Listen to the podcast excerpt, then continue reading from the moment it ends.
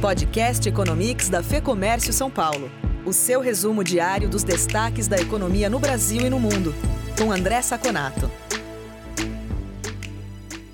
O que deu tom no início dos mercados hoje foi o recrudescimento das tensões entre Estados Unidos e China. O presidente Donald Trump, ainda ontem à noite, assinou um decreto executivo que cria restrições à empresa TikTok, empresa chinesa, a fazer negócio nos Estados Unidos. Além disso, aplicou sanções à líder de Hong Kong, Carrie Lam, por contribuir com as políticas públicas de repressão vindas da China. Isso colocou muito tensão no mercado.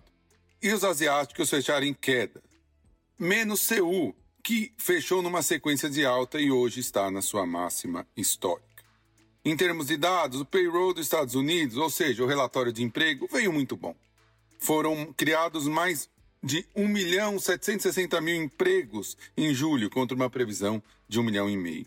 O desemprego, que estava em 11,2, caiu para 10,2, um ponto percentual, algo muito relevante. Mas a falta de acordo no último dia entre republicanos e democratas para o pacote fiscal pressionou as bolsas para baixo.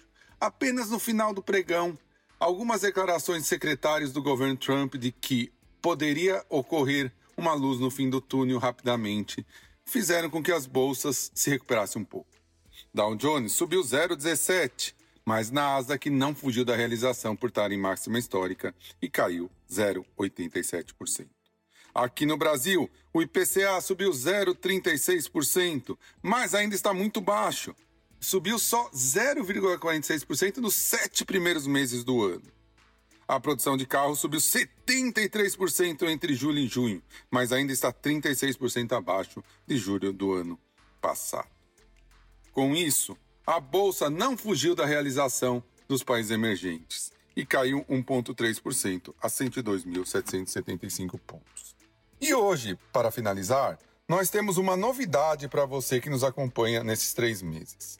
O Economics nasceu no começo de junho, em meio à crise coronavírus, e com o objetivo de levar a você informação sobre a volatilidade dos mercados. Por isso, precisava ser diário e rápido.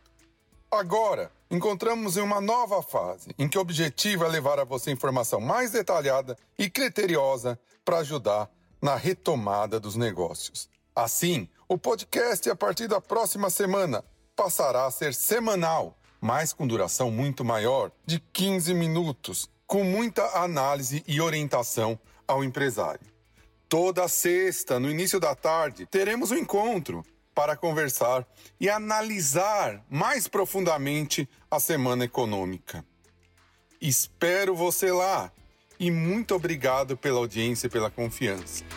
Por hoje é só, até o próximo Economia.